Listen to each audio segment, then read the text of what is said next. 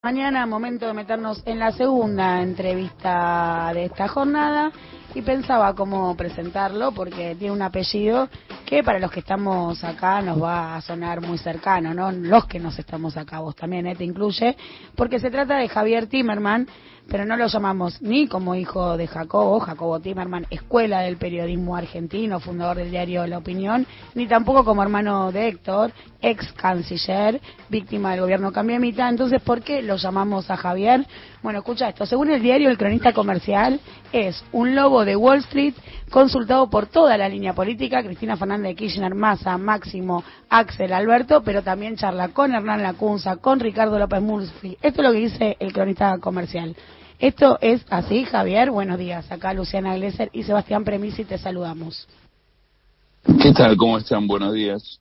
Sí, ¿por qué no podría ser así? O sea, hace 40 años que vivo en Estados Unidos, hace 35 años que trabajo en Wall Street, eh, me interesa la política argentina, soy argentino, eh, ¿por qué no podría hablar con todas esas personas? Tuve la suerte de, como vos mismo mencionaste, de, o sea, de, vengo de una familia política, eh, mi padre no hizo política, pero fue una persona pública, hizo periodismo muchísimos, muchísimos años, y, eh, y mi hermano se involucró en la vida política argentina también, y como siempre me interesó la política, la economía, y no, desde, el, desde el punto de vista de actuar en política, pero sí de interesarme eh, fui desarrollando relaciones a lo largo de mi vida eh, y hablo, no tengo problema en, en, charlar, son personas que he conocido a lo largo de, de mi vida. Cristina la conocí en el 2004, antes que mi hermano sea funcionario en Nueva York.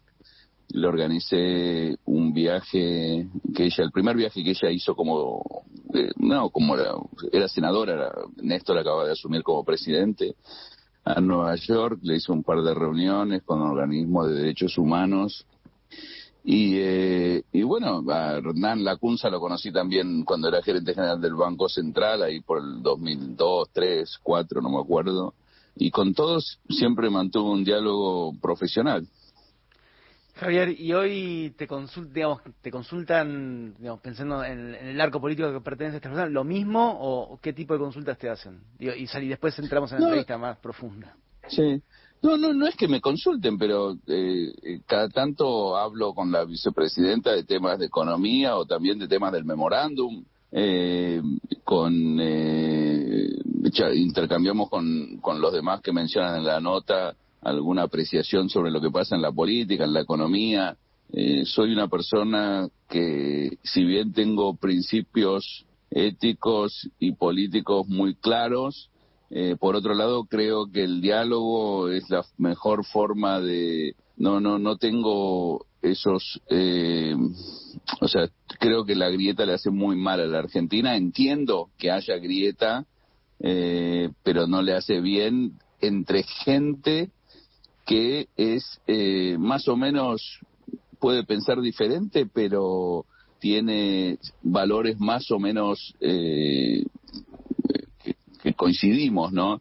Ayer eh, tuve un intercambio en Twitter, por ejemplo, con un amigo, que, Lucas Lach, que lo conozco hace mucho, con el que compartimos algunas cosas y otras no, estamos muy en desacuerdo y, y, y yo no puedo creer como él, por ejemplo, se alegra que en su frente haya personas como Fernando Iglesias. Eh, a mí eso no me agrada. Eh, eh, con personas como Fernando Iglesias no puedo discutir, ni debatir, ni, ni establecer un diálogo. Me parecen personajes nefastos para la política argentina. pero con otra gente, dentro de Cambiemos o, del PRO, puedo hablar. o sea, como no estoy en la política, también puedo eh, eh, comentar cosas del gobierno en las que no estoy de acuerdo, eh, mi visión, etcétera. Así que eh, hablamos un poco de todo con todos.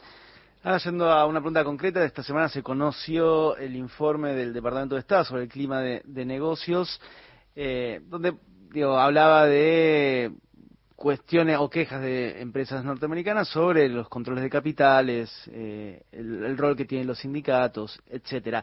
Mi pregunta es cómo cómo crees vos que inciden esos eh, esos tipos de, informes dentro de las políticas que tienen, se toman en, el país o cómo inciden en el país este tipo de informes? No, no sé cómo inciden, eh, creo que se deberían tomar en cuenta porque vivimos en un mundo globalizado, eh, nos guste o no nos guste, ¿no? Eh, a veces la realidad te impone a vos ciertas cosas. Eh, vivimos en un mundo globalizado donde lo que sobra hoy en día, yo lo vengo diciendo desde hace un tiempo, eh, hace mucho que sobra dinero en el mundo y hace poco que sobran vacunas en el mundo. Eh, entonces lo que necesitamos es de alguna manera traer esas dos cosas que nosotros no tenemos. del tema de vacunas no me voy a meter porque no conoce nada. Eh, pero en términos de capital necesitamos atraer ese capital, porque ese capital eh, es lo que nos permite crecer y es la única forma de salir de la pobreza, crecer. Lamentablemente o no, eh, es el sector privado el que genera muchas veces las condiciones para poder, para que la economía pueda crecer. Y, y, y la economía se maneja, es como, el capital es como la sangre del cuerpo, ¿no? En la economía, necesitas capital, necesitas endeudarte, las empresas necesitan crédito, eh, Javier, perdón que te interrumpa, perdón que te interrumpa. No, claramente, ¿no? la cuestión del financiamiento es una clave para las economías en desarrollo. Ahora bien, cuando uno va a ver las condiciones, ¿no? Que requieren esas inversiones, a veces se lee cierto dejo de adoctrinamiento político, por decirlo de alguna manera. Digo, no van en contra de cualquier intentona distributiva que puedan tener estas economías. No, depende. Lo que pasa es, yo les voy a, o sea, mi visión es la siguiente. Yo creo que si vos agarrás a algunos países, eh, agarrás un país, por ejemplo, eh, asiático, africano, donde haya muchas peleas étnicas, eh, uno, un inversor o el capital no se va a enfocar tanto en la política económica, sino más bien en el tema étnico y ver eh, realmente eh, me conviene invertir en un país con tanto confrontamiento étnico. Esa es la variable de discusión. En otros países eh, son las políticas económicas. Yo creo que en la Argentina lo que no tampoco pasa por ahí el tema argentino, sino pasa por el hecho de que tenemos una volatilidad política muy fuerte y eso hace que eh, los, eh, la inversión se asuste. Yo creo que cuando uno pregunta, por ejemplo, o, o analiza cuál fue el principal error Juntos por el Cambio, desde el punto de vista de objetivo, ¿no? Eh, ¿Por qué fracasó económicamente tan, tuvo un fracaso tan rotundo? Y muchos te van a decir, muchos economistas independientes incluso, que fue un poco por el, eh, la apertura indiscriminada de la cuenta de capital, ¿no? Que la plata entraba y así como entró, salió y, y eso trajo consecuencias. Pero eso es la mitad de la verdad, creo yo creo que donde el frente, donde Cambiemos fracasó realmente es que una vez que ocurrió esa, tuvo esa crisis, eh, buscó eh, culpar o buscó hacer énfasis en el hecho de que o me dan más plata o viene el chavismo a la Argentina. Y ese tipo de, de, de pelea política tan fuerte asusta muchísimo a los inversores, muchísimo. Entonces, el tema argentino me, parece a mí pasa más por la falta de la imposibilidad de lograr ciertos consensos básicos, básicos, eh, para tratar de eh, mostrar cierta continuidad en una política económica que más o menos eh, nos vaya sacando de a poco, muy de a poco, de la crisis en la que estamos. Insisto con lo que te preguntaba mi compañera Glesser, digo, cuando esa volatilidad política si no responde a eh, la puja distributiva que puede llegar a darse en la sociedad argentina, digamos, con eh, trabajadores y trabajadoras nucleados y sindicatos que pelean por eh, una mayor participación dentro de, de, la riqueza. Entonces, de ahí surgen los, los conflictos, porque si no, lo otro es, escuchándote, teoría del derrame, que me imagino que tampoco es lineal. No, no, no, eh, no es lineal, pero tampoco es, eh, no, no es lineal, pero también tenés que entender que el capital eh, necesita ciertas condiciones para invertir en un país. Si vos tenés un, una economía que por un lado, eh, vos entrás capitales, pero no lo podés sacar, o, cuesta entrarlos, no lo podés sacar, bueno, te entiendo, tenés un problema, vos decís, bueno, tengo que esperar, eh, controles de capitales en un país que está en una crisis eh, externa tan fuerte, eh, no, queda más remedio, perfecto. Ahora, si vos vas a invertir dinero, tampoco podés, eh, tenés una inflexibilidad laboral tan fuerte, decís, bueno, che, eh, está bien, acá tampoco. O sea, tenés que ir mostrando ciertas alineamiento.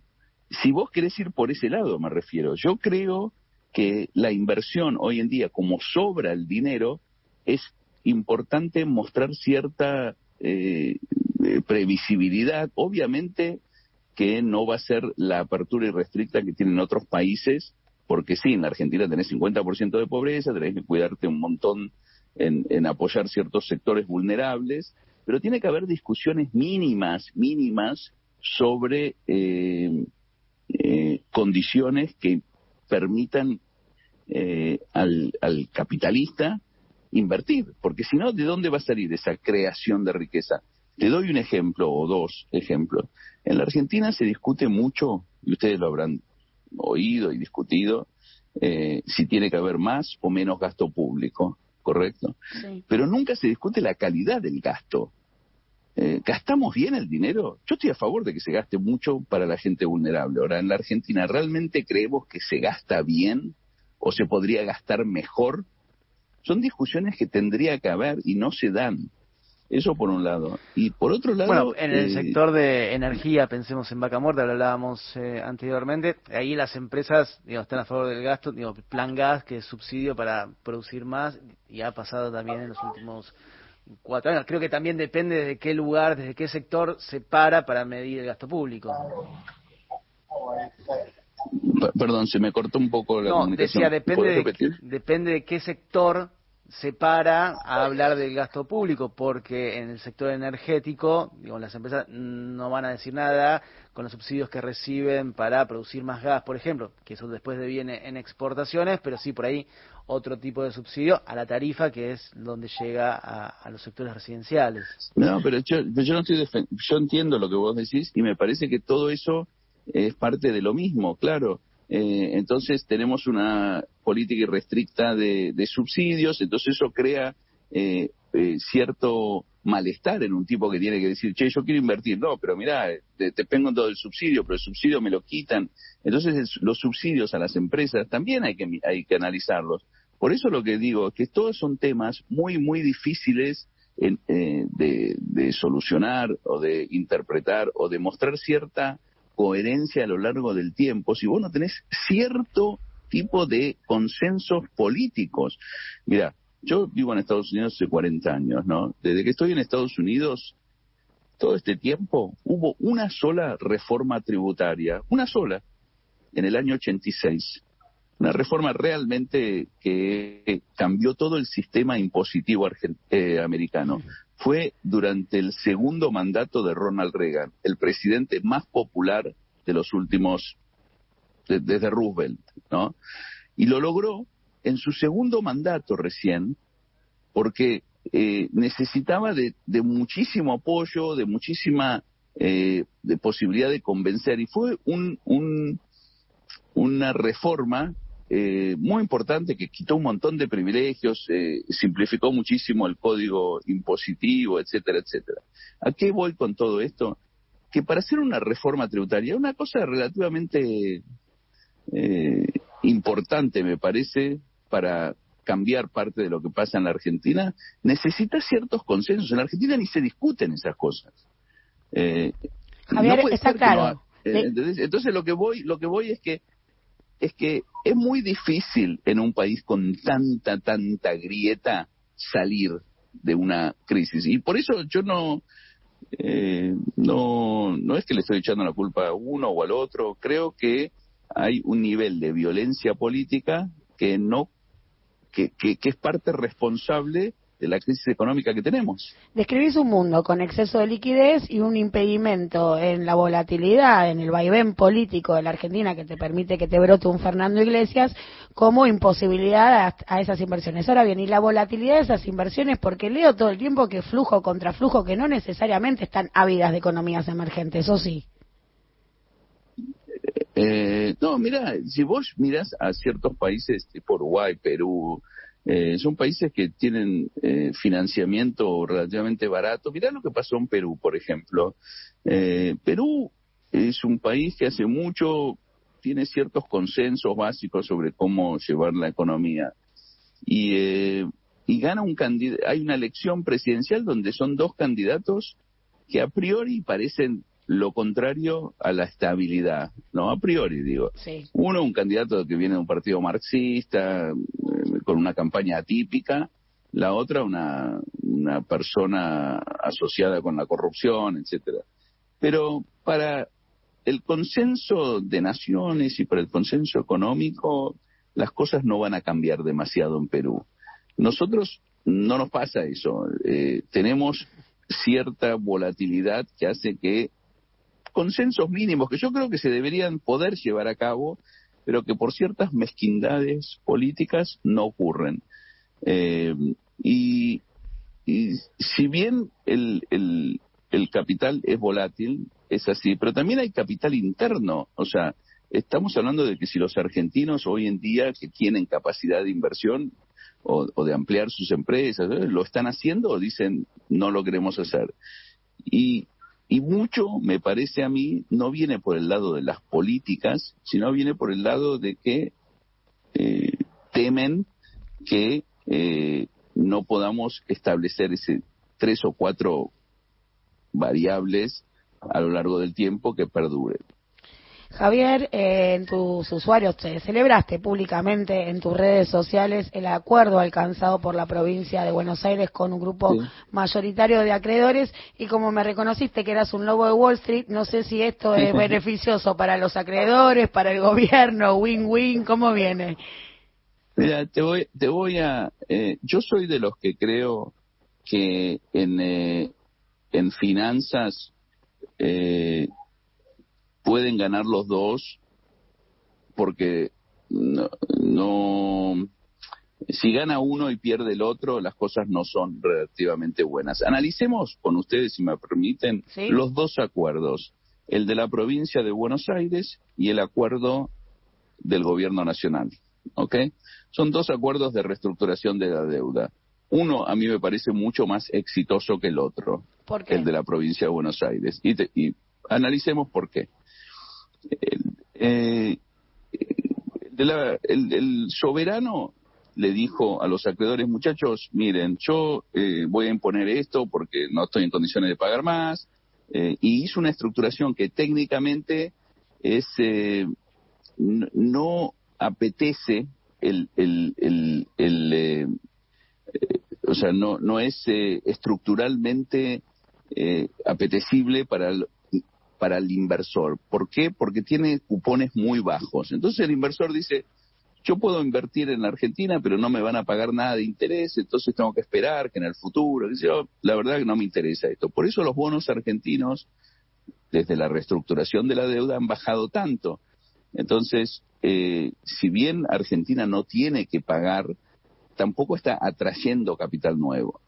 El- la provincia de Buenos Aires es una estructuración mucho más consensuada con los acreedores, mucho más diciendo, muchachos, yo quiero estar con ustedes en el largo plazo, quiero que, me acompañen en la reestructura, en, en la reconstrucción de mi mercado, quiero, eh, quiero que trabajemos juntos.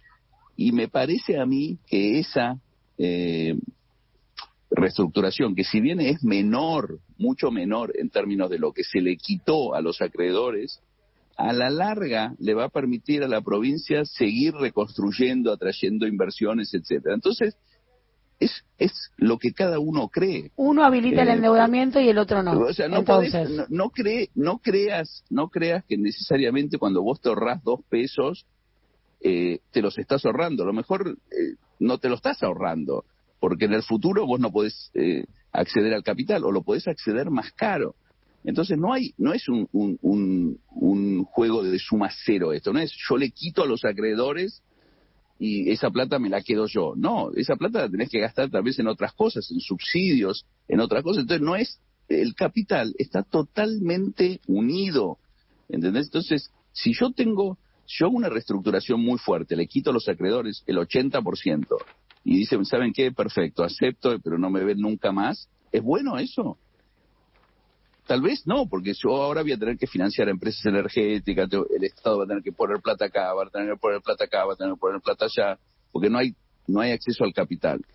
Entonces hay que tener cuidado cuando celebramos cosas, porque eh, pueden venir eh, las consecuencias por otro lado, indeseado. Te escucho, Javier, y yo, yo, les digo, muchachos, yo estoy en contra del el exceso de capital. Mira, hay una palabra, yo el otro día hice un seminario para la gente de, mi empresa, no para, para los, yo tengo una, un banco de inversión y, como ya tengo algunos añitos en este negocio, eh, en este mundo, hice un seminario para la, gente joven que contratamos, etcétera. Y les dije, hay una palabra que yo aprendí eh, cuando empecé a trabajar en Wall Street, que tiene que regir mucho, que de ahí aparece un concepto, todo cómo se rige este, este mercado, que es el apalancamiento.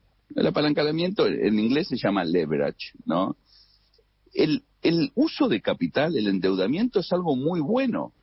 Ahora, tenés que regularlo. Lo que le pasó al gobierno anterior fue que ese apalancamiento terminó hundiéndolo, porque era irrestricto, porque no, no tenía forma de refinanciarlo y porque eventualmente colapsó. No, y porque tiene que ir a, generar, capacidad de repago, porque si te lo fugás y muy difícilmente puedas, digo, sea bueno. Exacto. Si vos, si vos te endeudás para eh, gastarte, pagar la tarjeta American Express, obviamente que no lo vas a poder eh, repagar, porque ¿de dónde vas a conseguir el dinero después para repagarlo? Y, es una bola de nieve que los inversores te dicen, hoy te doy, mañana te doy. Pero no es una cuestión de que los inversores se juntan y dicen, no, le vamos a financiar más.